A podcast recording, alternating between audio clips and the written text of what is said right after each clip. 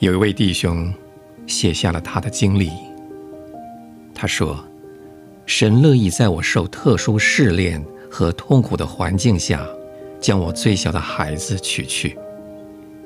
当我将孩子安放在坟墓里，回到家中以后，我觉得我应该对弟兄姊妹们宣讲一些试炼的意义。我就选择这个题目来做主日的信息。”但是，在我预备资料的时候，我发现我所要讲的，连我自己也不能相信。我就跪下来求神给我够用的恩典。我这样恳求之后，张开眼睛，看见一幅彩色的经文。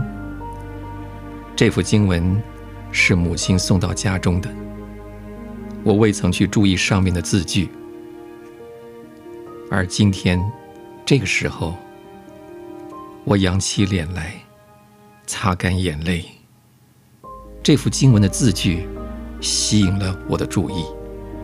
我的恩典是够你用的。是这个字是鲜绿色的，我的和你是另外一种颜色。这个信息立刻进入我的心内。